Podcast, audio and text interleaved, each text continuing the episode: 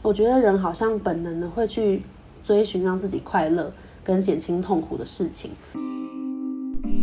Hello，大家好，欢迎回到说说心里话第二季，我是安，我是一名正在就读智商研究所的学生，同时也是以企划和文字接案为主的接案工作者。Hello，我是安，今天想跟大家比较随性的聊一聊最近的近况，然后还有一些近期的体悟和对事情的想法。那最近呢，就是刚过完一个寒假，从一月底左右，然后到呃到目前到现在二月十七号为止，大概放了三到四周四周的假期。对，然后其实这个寒假应该会是我在硕士结束前最后一个假期，因为接下来。呃，我们就要全职实习，就是会实习一整年的时间，然后不会有什么假可以休。当然，可能除了一些国定假日或年假之外啦，对，所以可能就是硕士期间最后一个假。然后我不知道你们会不会有过类似的感觉，好像每年刚开始的时候都会信誓旦旦的觉得说，哎，我要做很多的事情和计划，但实际上真的，嗯。开始了一段时间之后，就会发现，嗯，果然人的毅力有限。因为我在寒假前想说啊，我要完成很多的事情，嗯、有一部分确实是做了，做了蛮多的。但是到现在寒假快结束前，就，嗯，中间还是花了蛮多时间在休息跟玩手游。然后我我最近玩了《哈利波特》的手游，因为我其实是一个哈利波特迷。就我从小就看了《哈利波特》的全套书籍跟电影，甚至就是反复看。我很喜欢它的整个魔法世界的氛围，所以我最近开始玩了之后，我就深深爱上这款手游，就是玩到我觉得我快要录，我觉得我今天差点要录一集是讲游戏成瘾之类的主题。如果你们想听游戏成瘾的话，麻烦到。那个留言区帮留言一下，如果很多人想听的话，我就来录一集游戏成瘾。就没想到我居然会，呃，在整个过年的时间花这么多的时间玩。对，就是我就觉得我过年可以用一两句概括，我不是在玩哈利波特，就是在做饭给我爸妈吃，还有我自己。所以我觉得过年就是一个非常非常，我会称之为糜烂的时间。对，然后。但在过年前后，也花了蛮多时间讨论录音啊，还有去完成我答应你们每周周更的这个呃小小承诺是有达到的啦。但是在结束前又觉得还蛮不甘愿，就想说啊，最后一个假期，原本以为可以去哪里，嗯，比较长期的旅行一下，就因为像去年的十月初的时候，刚好有一个远端。上课的时间，我就一个人跑去澎湖玩了一个礼拜，这样。然后我会觉得，对我来说，旅行是很重要的充电和精神食粮吧。会觉得在那个完全稍微比较陌生的环境里面，自己可以用一个嗯、比较更新自己的心情，然后稍微把。嗯，很霸占心里面的那些事情，先放掉一下，然后去在此时此刻跟眼前的环境还有新鲜的事情互动，然后甚至有时候迷失啊，或者是很及时的去享受现在的体验，现在以及之后要做的事情，我觉得是很放松的一件事。昨天跟前天其实有。再去花莲找我朋友，所以其实那两天也是算是蛮放松的。对，结结果接下来今天开始就已经重新回到实习的场域，然后明天也要开始上课了，就有一点还有点收假症候群，心情有点微微小低落哦。然后，嗯、也想跟你们更新一件事，就是上次提到。呃，我的过敏就比较严重，现在可能你们听我还有一点点鼻音，就是一个鼻甲手术，就是因为过敏常常会，就是鼻子鼻子鼻甲会肿大，然后那个手术就是微创，可以让你的鼻甲就是稍微恢复到正常大小，不会堵住你的呼吸这样。然后那个手术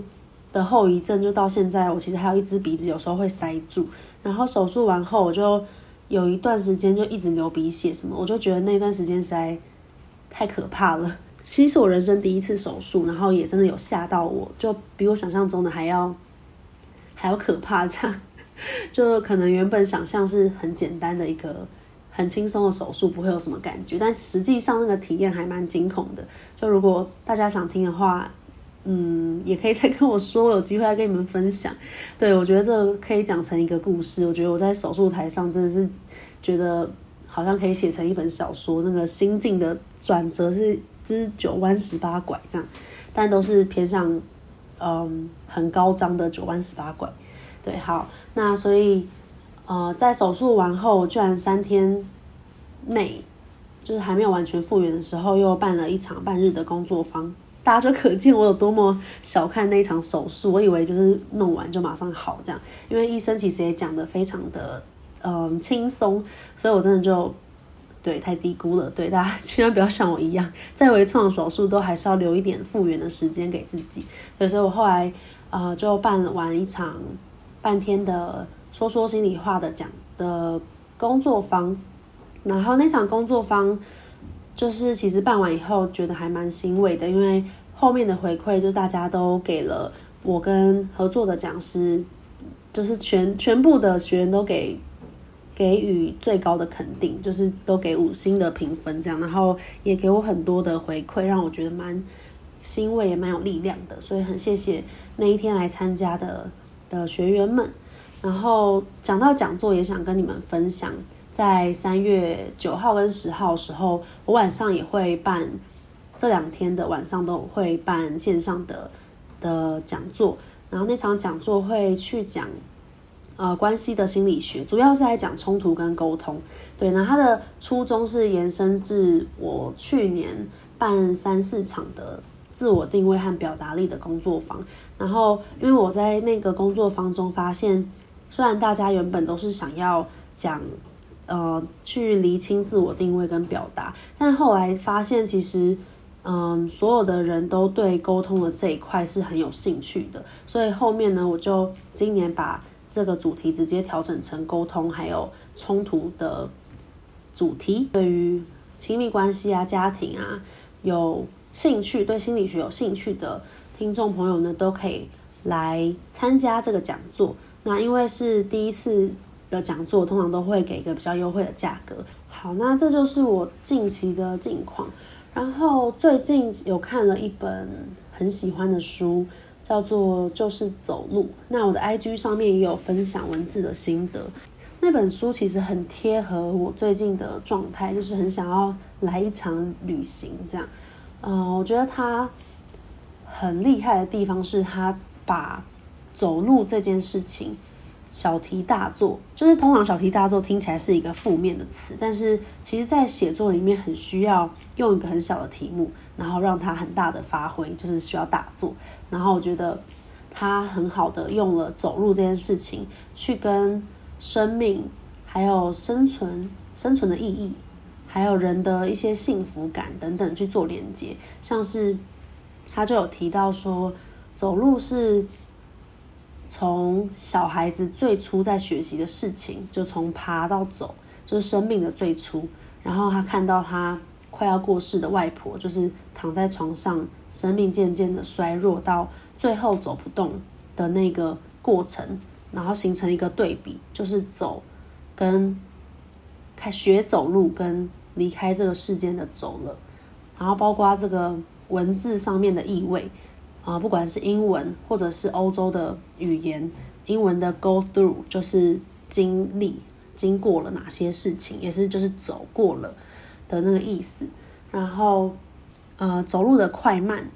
如何展现出我们的个性，走路的方式快慢步调。看这本书的时候，我看得蛮入迷的，因为它其实是有很多比较哲学性的思考，然后可以让我去延伸的联想到很多。不管是自己的经验，或者是去思考说，那我自己是怎么看待的，然后还有可能我以往的旅行是什么样子，然后我我的我对于走这件事情我什么看法，我身体的姿态传递了什么讯息等等的，所以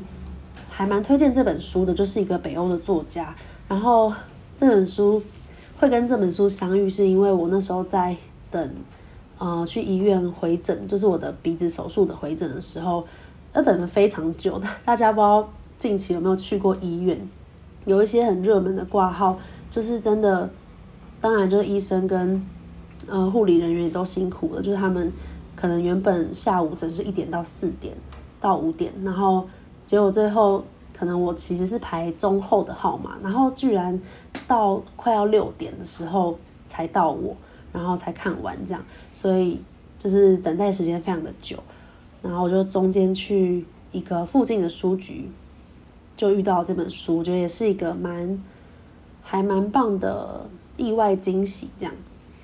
我觉得对于假期这件事情，就是不知道大家过年的时候怎么应用，有看到。蛮多听众朋友们就是有跟我说，过年的时候在家打麻将啊、追剧啊，或是呃滑滑 IG 啊、休息这样，我觉得这样也很好。然后这次的假期其实有让我想到说，嗯，我在去年去美国回来，台湾隔离的那两周时间的体验，其实那两周的体验。对我来说是一个真的很不一样的呃人生经验吧，因为我在想，那那样的体验，用一个比喻来说，会有点像是嗯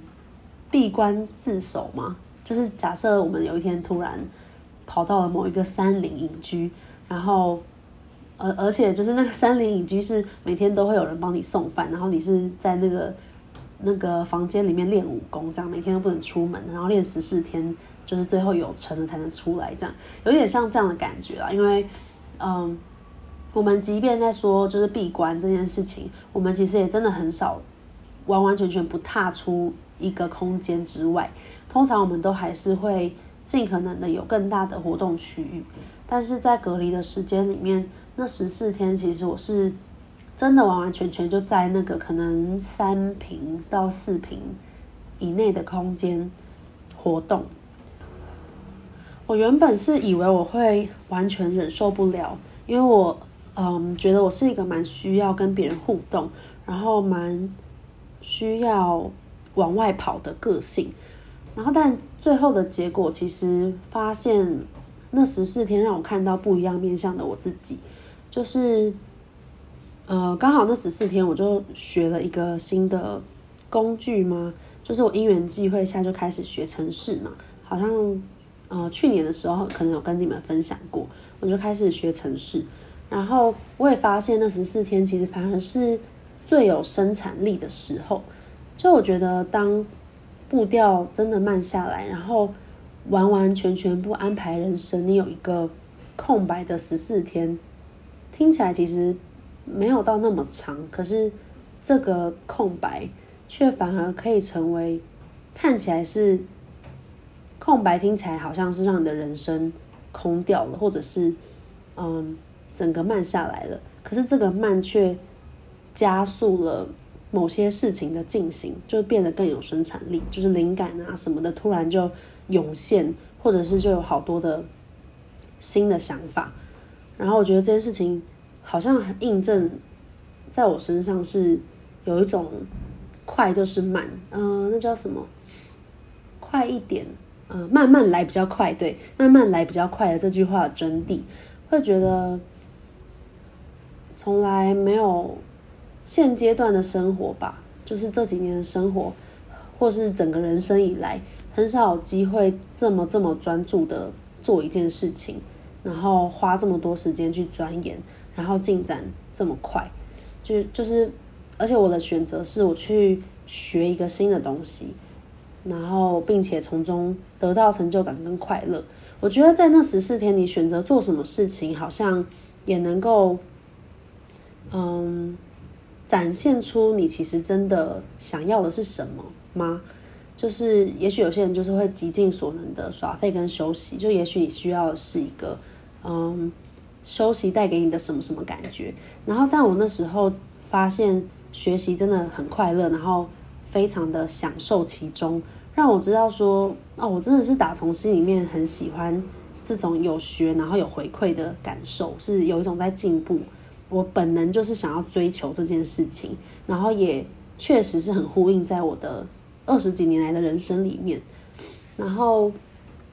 呃，当然就是不是说我完全都很上进啦，我也有就是玩手游啊，或是呃玩电动游戏，然后玩个几个小时的时间，因为就毕竟整天都没有事没有安排嘛。然后，但我很印象深刻是其中一两天，我就播着音乐。然后坐在床上看外面的阳光，然后我那一瞬间就觉得，好像我的感官变得非常的敏锐，我就觉得有一种很幸福的感觉，觉得哇，这音乐好好听哦。然后我现在躺在这边，看着窗外，然后有太阳洒进来，然后有一种很静止、很很静止，然后很。安稳、安逸，呃，不是安逸，是安稳，很平静的感觉。但很可惜的是，真的回到日常生活中，在嗯，不管是我租屋的地方啊，有室友，或者是回到家有爸妈，我觉得很难有那种完完全全在闭关的感觉了。就是手机啊什么的，电网络啊、电话啊，就太太方便，有时候都会觉得。无论我是成瘾在那个手游里面，还是我是成瘾在那个 social media 里面，我就是有一个东西会占据我很大的注意力。可是其实做这件事情是有时候其实蛮空虚的，就是可能我觉得玩手游，然后我就一直玩一直玩，因为某一个成瘾的症状，就是之后跟大家分享。但当然就是到非得要节制的时候，还是会节制。可是。嗯，当我可以放纵的时候，我就是可以尽可能的去放纵。但结束之后，哦，我就发现啊，时间过了好几个小时，可是，呃，我可能就是就是这样，时间就这样过去了。可是我其实什么都没有做，然后我其实心里面会是有一点蛮蛮空虚吗？就是会觉得在虚度光阴的感觉。当然，我没有要批判玩游戏这件事情，因为玩游戏明明也是一个可以。去促进策略思考，或者是也是可以在上面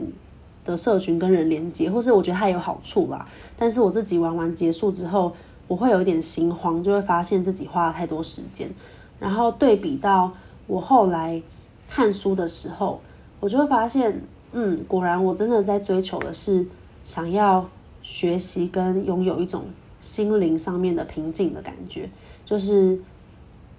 可能看书其实只花了一个小时，然后玩游戏可能加起来花了几十个小时，就可能在过年的整个时间里面，我花了非常多时间。但是那一个小时的看书时间，其实带给我的，嗯，心灵上的满足，其实比玩游戏还要更多。然后，但可怕的是，我居然在玩游戏身上花了就是数数倍或是数数十倍的时间，这样。然后我就觉得，哇，就是。其实现在，嗯，把游戏取代成社群软体，好像也是一样。就是我滑那些有的没的，我也不知道我到底看了什么，或是什么东西看进去了。然后，当然有时候它也是跟人的连接，可是大部分的时候在滑都不知道在滑什么，就是好像一个习惯动作一样。就慢慢觉得这件事情蛮恐怖的。然后回顾到我曾经那个很专注的时期，就会觉得。那个时期好像 就有一种回不去的感觉，这样，然后，然后我就在想到说，好像近期还蛮多人在尝试戒除手机，或者是稍微离开社群一下下，就觉得其实也是一个蛮值得尝试的练习，因为像我前天去花莲找我当地的朋友，然后。反正其实跟他聊天跟相处，我觉得都很快乐，然后也很自在，没有太多的什么隔阂。即便我们其实蛮久没有见面了，然后他就是也发现他其实没有更新到我的很多近况，可是其实我没有很介意啦。然后才发现说，其实是因为他回到花莲，然后他就比较专注在嗯他自己在在处理的事情上，或者是看书啊，然后享受在。田野的生活之类，他就没有那么常用手机。然后他也跟我分享很多整个步调慢下来，还有可能当地人的生活习惯跟步调，还有作息，我就发现啊，天哪！就是我原本以为就台湾各地没有很大的差异，但我发现真的有。嗯，台北就是真的非常明显的都市密集，然后非常的非常的，我觉得。跟所有的事情都像是很有连接，又像是完全没有连接。这句话听起来好像有讲跟没讲一样，但是我觉得就好像每一件事情都可以影响你的心情，但其实每一件事情真的也不是就是多重要，就是多跟我们自己的状态啊，跟我们内在连接。我们好像就是所有的心神都在应付所有的外在事物上。跟我朋我跟我朋友对话。可能他就提到说，他平常跟朋友走在一起，在台北生活的时候，他都觉得他朋友走太慢。结果回到花莲一个月，